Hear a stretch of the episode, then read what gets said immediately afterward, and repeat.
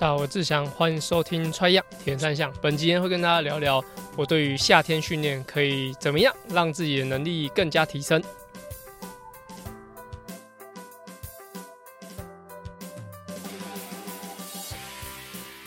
大家好，我是志祥，欢迎收听《穿样铁人三项》。穿样铁人三项主要在分享台湾及国际上铁人三项资讯。希望在节目里让大家知道，其实铁人三项没有这么困难，用对方法，人人都可以成为铁人。如果你在节目里听到对你自己有帮助的知识，吸收到不一样的观念，节目也开启赞助方案，可以每个月订阅象征五十一点五公里的五十一元，支持节目持续更新。赞助连结可以点选节目资讯栏。好，在上周呢，其实我做了一个。呃，应该算是近年来，也不是说近年来，反正就是在 Lululemon 的合约大使里面，大大使合约里面，就是做了最后一场，就是我觉得呃很很棒的一场越野跑的活动。那其实呃 Lululemon 它的这个签约的方式，其实呃每年会有一个，就是他会签订他的大使是在某些门市。那像我自己就是在微风松高，以前就是在新义区呃星光三院的 A 八店。那我的合约就是到今年的六月就结束，所以在这个的之前呢，我就想说啊，那我应该在就是体验赛季之后，其实跟 Lululemon 有讨论说要办一个跑步的活动。那我觉得越野跑其实在这个时候是蛮适合的，所以我就是想说，哎、那我就来做一个越野跑活动。那在一零一的大使就是欧巴，就是大家不晓得知不知道，就是他有比过二六，然后有去，诶、欸，应该是要去 Ironman 的，就是世锦赛这样。然后他就是也是啊、被我号召一起过来啊，就是一起来揪这个越野跑的活动。那也也就是因为有他的加入，所以在很多路线安排上，其实他有很多的建议。然后还有那山河的呃伙伴们，他们有一起呃在场刊呢，然后活动当下给予很大的 support，这样，所以就其实是一个蛮舒服的一个活动。就是、我好像也不用做很多事，就是陪着呃呃一起招来了大家，然后一起运动这样。那呃在这个就是品牌吧，就是我觉得 Lululemon 给我一个很赞的感觉，就是。在去年的，就是年中、年末、年末的时候，就是呃，品牌大使们会有个年度的聚会。那那时候就是，呃，反正就是大家轮流会发表一些自己的想法。刚好轮到我，我想说，其实 Lululemon 它是一个我觉得不用跟任何人竞争的一个品牌。就是说，比如说我们店里面找了几位大使来，那来了之后，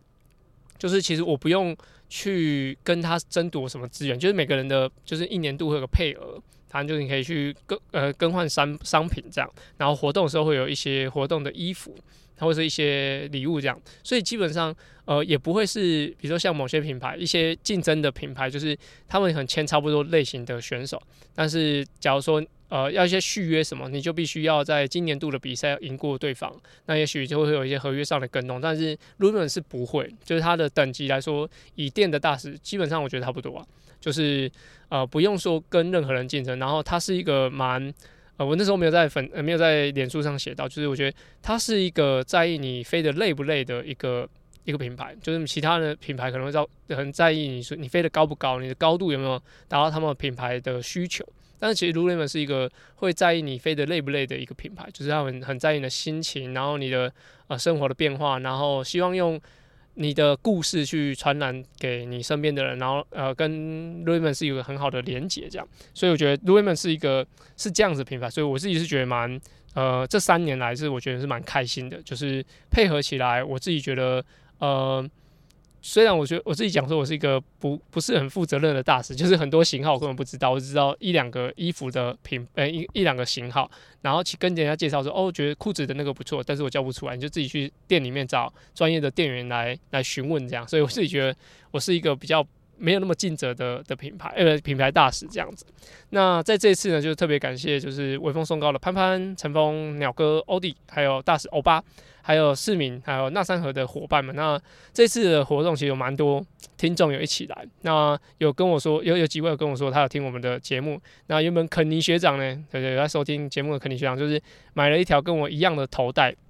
就是我买了一条就是紫色，然后想要在室内训练的时候要要拿来骑训练台跟跑跑步机的。然后他就知道我应该是逛的时候知知道我有买这条，他想说他会带来，就是呃，他说我会带在活动的当下，然后跟他撞衫一下，就是头戴对头戴，就是 old school 的这个呃头戴这样。结果他扑空了，因为我越野跑的时候头头上没有带东西，那就希望下一次我可以跟他一起来一个 old old school 的 style 这样。那在呃本周呢，阿根在台中，就是阿根也是 Lululemon 的品牌大使，在六月三号台中有个跑步活动，那也欢迎大家就是参加这个台中的跑步活动。如果你是台中的听友，那你在听到这个节目的时候，可以去询问一下这阿根山现在的活动还有没有名额可以参加？我觉得是都蛮不错，因为 Lululemon 在举办这些活动其实都非常的用心，所以能让能够让大家有耳目一新的感觉。好，那就是以上的。呃，以上是上周的活动。那跟大家讲一个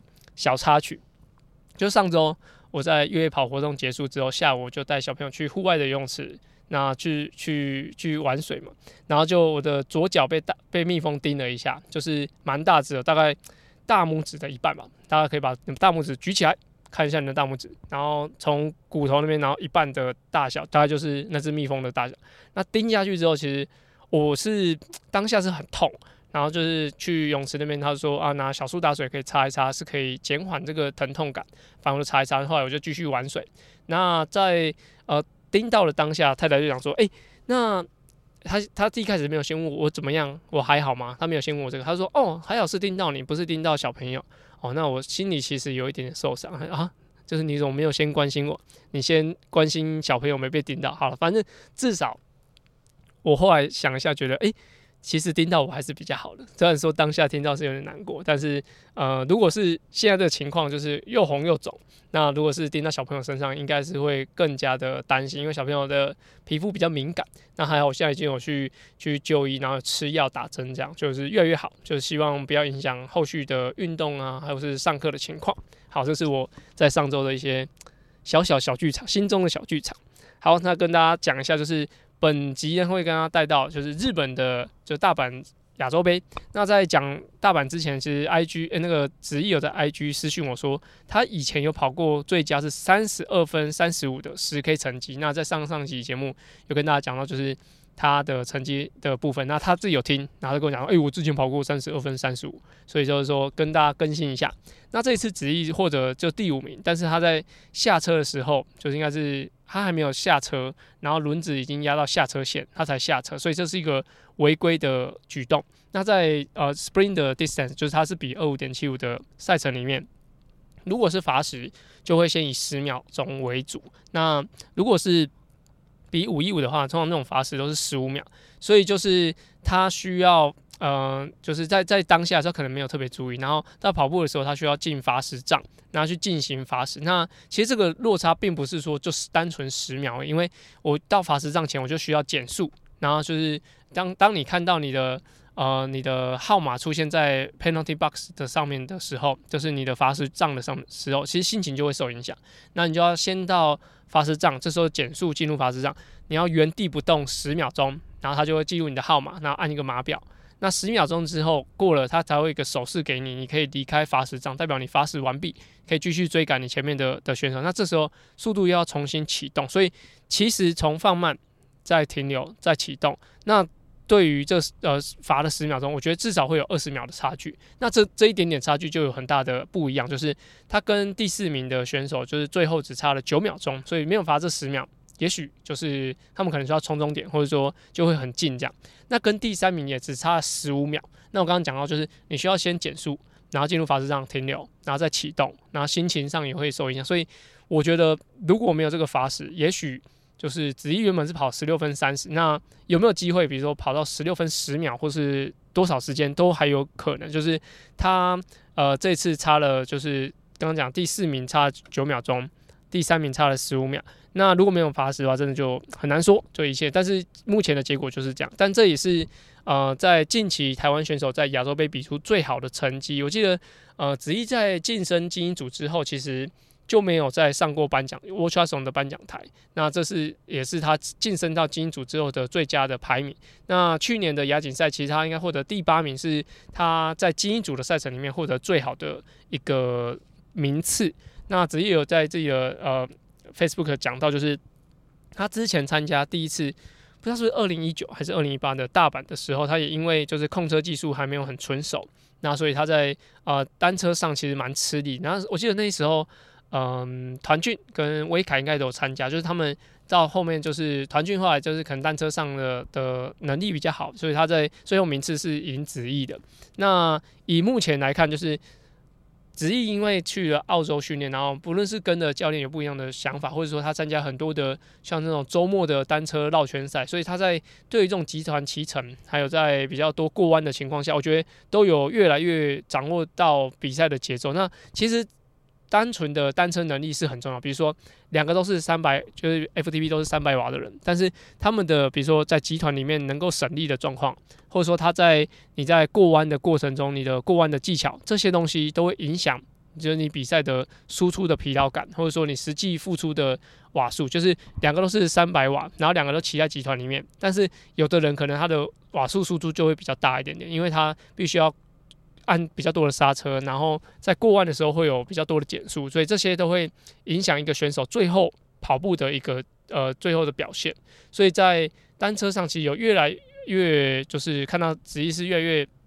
掌握住他在集团时候该要的位置跟越来越省力的感觉，所以有就期待他接下来的比赛。那子毅有跟我讲说，他接下来是 back to back to back。那先是需要去普俊的 U 二三亚锦赛，那再是世中的精英组，就是去年举办那个世中啊，在韩国的那个亚锦赛，然后再是匈牙利的世界杯。那特别跟大家讲一下，就是他这三场的比赛，就是只有一场，就是普俊的 U 二三亚锦赛，就是这一场比赛呢，就是还有其他的中华队选手会参加。那精英组的部分，就是会有子毅、嘉豪。啊，跟着呢，就是 U 二三亚锦赛，所以没有进组，就 U 二三组别。那在呃参赛选手男子组有啊、子毅、嘉豪、何梦桥还有邱柏森。那邱柏森就是。在之前节目讲到，就是他是松山家商的学生，我有带过他一段时间。那他现在是在就是北师大就读，应该是二年级了吧？应该一年级还是二年级？所以就是啊、算蛮不错，就是很早就有国际赛的经验。那接下来就是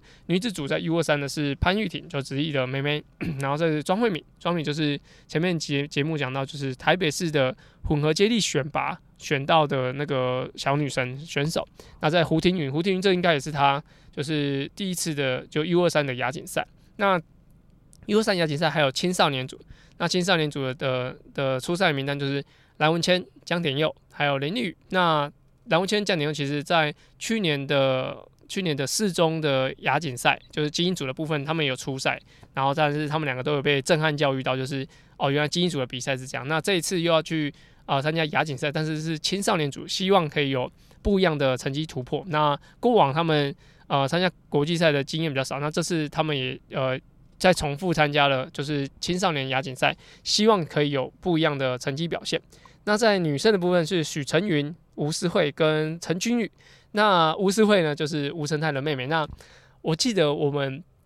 大概高中吧，高三的时候看到，就是吴思慧，就是陈泰的妹妹，大概才两岁，大概才两岁，就是。会爬，然后会稍微会走，要扶东西这样，然后到现在已经是在比赛，然后选到国家队里面去，就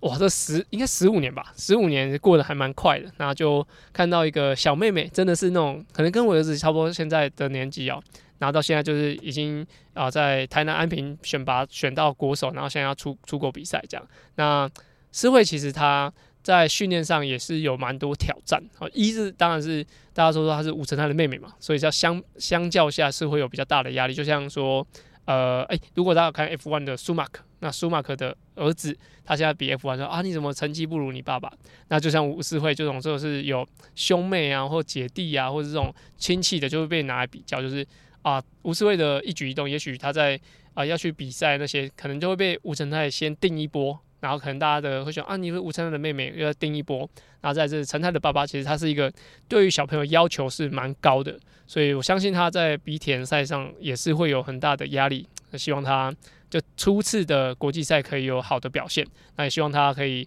啊、持续的发展，因为他现在应该是在桃园那边进行训练，希望他有好的成绩表现。那接下来要讲到上周在意大利卡亚里的 WTCS 的世界锦标世界锦标赛巡回赛，那第一名呢是英国的 Alex E，第二名是 Hayden Wilde，呃，纽西兰的 Hayden White，第三第三名是法国的 Leo Bajek。那其实呢，我觉得这三个名字一直在今年的比赛一直出现，那就是基本上我觉得，呃，明年的巴黎奥运这三位选手应该是很有机会，就是占据就是讲台。那因为在这一次的比赛里面，就是大家可以看一下，就是我待会念一下，就是 Alexe 的分段成绩其实是超级快的一个一个表现。那就是呃，在五一五的赛程，大家记得这是五一五哦，这不是二五点七五。他游泳游了十七分二十二。前三名的刚刚讲的那三位选手几乎都有在一起，还有 John 呃 Jonathan Brownlee 就是小 Brownlee 这样。那单车的话就是骑了四十九分三十八秒，但实际上的距离只有三十八 K。但我帮大家换算了一下，如果是四十九分三十八秒要骑三十八公里的话，时速是四十五点九，就是一个超级高速，对我来说是一个超级高速的一个比赛。那跑步呢，就是它的距离呈现是足足的十 K，而 Alexe 就英国这个第一名 Alexe 跑出了二十八分三十一秒，平均的话是两分五十一秒的每公里配速。那第二名的黑藤花其实落后他四秒钟，所以他的平均配速也是两分五十一秒左右。那特别看跟大家讲，就是如果你看比赛的话，就是 Hayden White 这一场也有戴手表，他我就不晓得为什么他一定要一直要戴手表这样，就是嗯，比赛的时候是有时间吗？还是说他自己想要记录那个内容？如果说想记录内容，我觉得。也算是知道一下自己的实力如何，但是我觉得蛮多应该是不戴手表，也许都会呃在后后期的比赛里面会有蛮越来越多人戴手表，就是反正前几名做什么，那后几名就会跟着一起做，那就是大家可以再观察一下。那这一场比赛其实除了刚刚讲的游泳，游泳其实我觉得十七分出头不算是特别的高速，但是单车还有跑步都有很大很大的就是啊时间压力、速度压力。那帮帮大家就是统整了一下这个十 K 跑步呢，就是在这场比赛有两位跑进二十九分，就是刚刚讲的，就是 Alexe 跟 Hayden White，他们两个都跑进二十九分内，就是二十八分出头啦，二十八分开头这样子。那在十一位跑进三十分，就是十一位选手是二十九分多。那十六位跑进三十一分，就是十六位有三十分的的这个表现。所以在前面看一下，二加十一十三加十六。总共二十九个，二十九个跑进三十一分内，所以在之前的节目就跟大家讲，就是现在的 World Triathlon 赛事就是你游泳它不能够慢，然后游泳必须要基本的能力，然后跑步的话就是决胜的关键，就是基本上就是这个比赛也是分了两个集团，那 Blummenfelt 就是奥运的冠军 Blummenfelt 就是大家蛮蛮关心他的比赛成绩。他的单车也是落后后面的集团，虽然说他后面跑了二十九分多，但是也没有办法冲击到前十名这样，所以其实算是我觉得，呃，这场比赛游泳没有跟上，你基本上要后面要追就是很难的。然后因为前方的选手不论是单车还是跑步能力都非常强，所以在跑步的话，你要落后一分钟，其实基本上就不用玩了。不然的话，就是你你在前面的赛程，如果你已经落后，其实是非常非常弱势的。所以在现在的呃，男子组的比赛基本上都是大集团，因为前面那一团大概二三十个人，二三十个人然后一团，然后去进行到最后的路跑赛事，跟过往的女生比较像。对，那接下来讲到女生的部分，那女生的话就是啊、是由六个人小集团完成单车赛段，然后最后大概前几名也就是这六六个人小集团去去争取最后的名次，这样。那跟以前的男生有点像，这样如果大家有看。就是他们魏魏正展教练的的分享，就是以前的以前有 Brownlee、a l i s t a r Brownlee 跟 Jonathan Brownlee 的时候，他们就是像现在女生，就是小集团一直轮，然后单单车就取得一个领先，然后最后跑步进在决胜这样。那现在的女生就是以前的男生那样，所以就有点交换了，反正就有点交换。那女生上岸呢，是由巴西的。Victoria l o p s 那他是十八分零八秒上岸。刚刚讲到就是男生是十七，哎，跟着十八分零八秒，然后男生的话是十七分二十二秒，所以他落后四十秒左右。所以，呃，大部分的女生的成绩大概就是大概落差三四十秒，我觉得是差不多。所以男女的部分都算是稳定发挥。那前面的女子组上岸的，刚刚讲巴西选手，然后在美国的 Summer，那法国的 Emma，然后荷兰的 Maya Kima，还有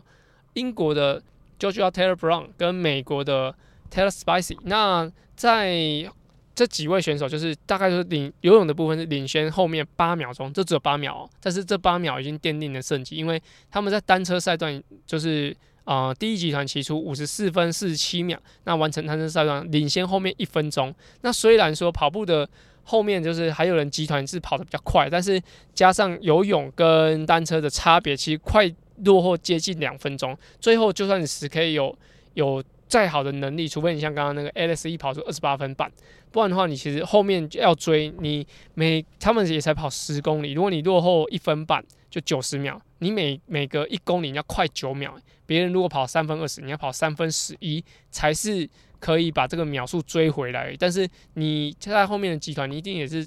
用力的追赶，你一定不会是呃非常 fresh，就是你的肌肉不是很新鲜的状态，所以下来你要每公里赢九秒钟是非常困难的事情，就算是你前面你都要。归在集团里面，但是你想到这个秒差，其实就是非常非常痛苦的。所以就以目前的情况，就是女生一定要在游泳的部分一定要是追赶在前面，然后让后面的人就是有点压力，在最后跑步的时候才有办法顶住进入前几名的这突台之战啊。那现在反正就是女女生的游泳一定要快，那几乎这个胜率占了七成啊，就是影响你的呃整个比赛的呃。最后的结果大概占了七成，就是你游泳游的好不好，基本上就是奠定了你后面的这个成绩的表现。所以就以目前的 WTCS 来说，我觉得女生的赛况，我觉得还算是蛮焦灼的。就是几位选手他们现在的的气候，就是比起来就是相相较比较凉一点点。但是接下来进入六月、七月、八月，可能部分的国家天气越来越热。那刚刚讲就是他们说小集团的作战，如果是天气比较热的情况，你小集团作战又是轮车轮的比较快的情况，也许对于后段的跑步会不会爆掉的几率是会增加，所以就还蛮值得看后段的几个赛程。那后段几个赛，我记得还有个加拿大吧，那个比赛这样，所以就是他在呃 World Triathlon TV 上面都可以看到，就是所有的直播的赛事。然后我最近有买，就是 World Triathlon TV，我觉得还不错，就是可以看到很多以前的比赛，然后骑车的时候可以看，然后可以。整个完整的赛程是可以跟人家做讨论。就是最近呢，我们有个几个就裁判跟教练们就有创一个小小的社团，就是可以透过这个社团去交流，说彼此的知道的一些国际的资讯，那甚至是比如说比赛的规则啊，或者说铁人一的规范这些东西，就是慢慢在组织，但是呃，目前都还是一个小比较私密的社团，希望后面可以把它。做好一个系统化，然后让大家可以像铁三分享区这样去分享，就是大家看到的，然后去一起交流，让大家知道，就是这个赛赛务的资讯是很公开透明，让大家更了解比赛的情况。那就是以上的部分。那在接下来呢，其实，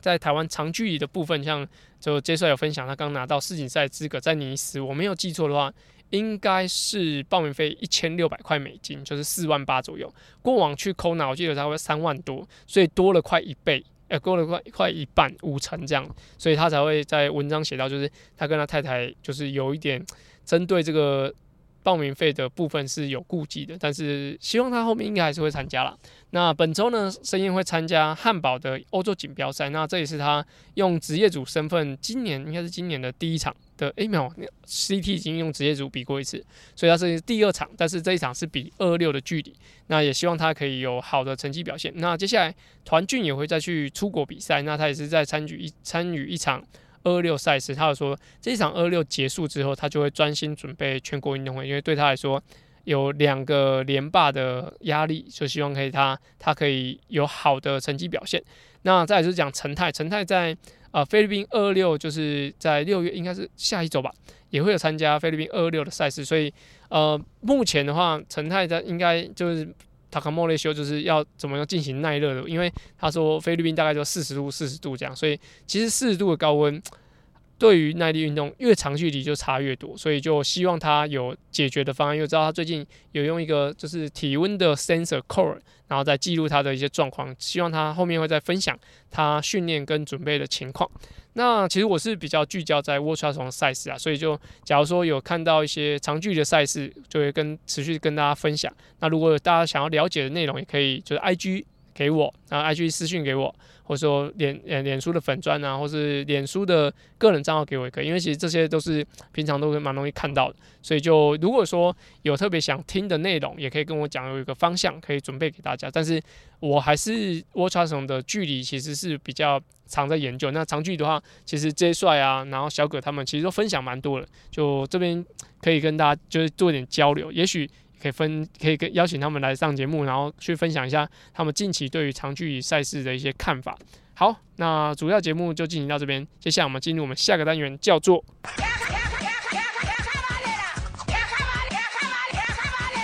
卡卡班内啦，卡卡班呢是在 Try 样铁人三项 EP 五十开始的新单元，主要卡卡班呢在节目里用来审视我自己现在练的方向到底对不对，有时候骑慢一点反而会有不一样的收获。而这个单元的灵感来自于教学，还有听众留言，所有问题都欢迎到 Apple Podcast 或是我的 IG 留言哦。那在本集的卡卡班呢，主要是跟大家讲天气，就是在接下来台湾是越来越热嘛，所以我自己觉得，就是以我现在要比就是梅花湖的精英组的赛事。来说，我到应该是八月以前，基本上都会在室内完成我所有的训练。因为呃，我自己之前看文章是大概说，耐热训练大概是两周到两两三周，其实对于一个热的适应其实就就足够。那为什么我会在这段时时间里面要特别都在室内训练，或者说避开比较炎热的情况？是因为呃，如果是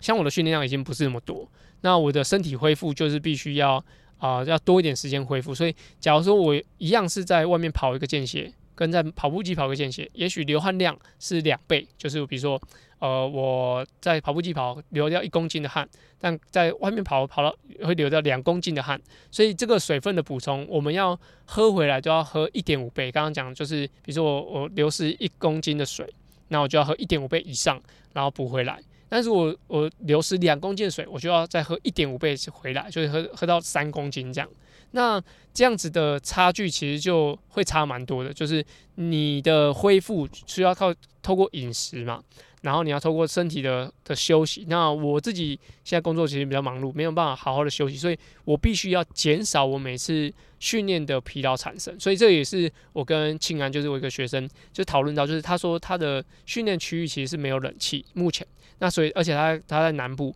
就是他不会觉得说，呃，每次练完都觉得快虚脱。就我会建议，就是现在如果说可以在比较凉的情况下去参加比赛，呃，不，参加训练是比较好的情况，就是你有比较少的消耗，你的恢复的疲劳状况会比较快一点。所以这样子的方式是可以有助于长期你的身体是提升的。那你就可以想象说，就是为什么呃，日本你在日本，假如你有去过日本，日本跑步或是日本运动的时候，你觉得诶。好像没有流什么汗，然后身体没有那么累，但是你要达到的强度还有达到。我觉得在台湾，比如说跑步机或是训练台就可以达到这样的效果。所以尽可能在，假如是你离比赛还蛮远的，我就会觉得就是多在室内进行是没有什么问题。但是如果说像刚刚讲的陈太，他要准备就是呃菲律宾的赛事，他绝对不能一直在室内，就算在室内，他可能也不能开电风扇，不能开冷气，要让身体去习惯的。所以就是离比赛远的时候，我觉得大概三三周左右。离比赛远的时候，可以多一点的到，呃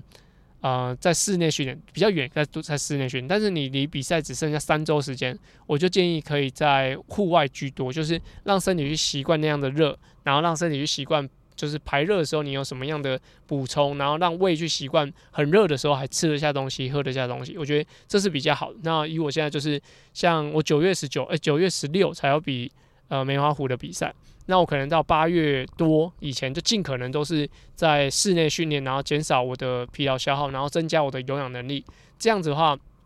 我觉得对我长期的训练来说是比较好。但是，就是这个这个状况到底适不适合用在每一个人身上，我觉得大家可以去评估一下。但是，如果你的训练是可以稍微就监控你的流汗量啊、你的疲劳的累积的话，我觉得是比较好的。所以就是这个这一点给大家建议，就是不一定要去外面晒太阳。那如果是在室内的话，其实也有蛮好的训练效果的。这是我提供给大家的一个建议。好，那在本周呢，就基本上我的。就是事情基本上整个注意力都放在上周的越野跑的活动啊，结束就就结束了，然后我的大使的合约已经到期，所以接下来可能会有一个品牌会会合作，那如果有一些呃内容会跟，就是内容已经敲定的话，会会再跟大家分享，就是很感谢大家来参加越野跑的活动。然后如果后续还有一些内容的，比如说邀邀约的话，会在不论是 IG 脸书，或者说在 pocket 再跟大家分享。那本集到这边，那感谢上周有参与的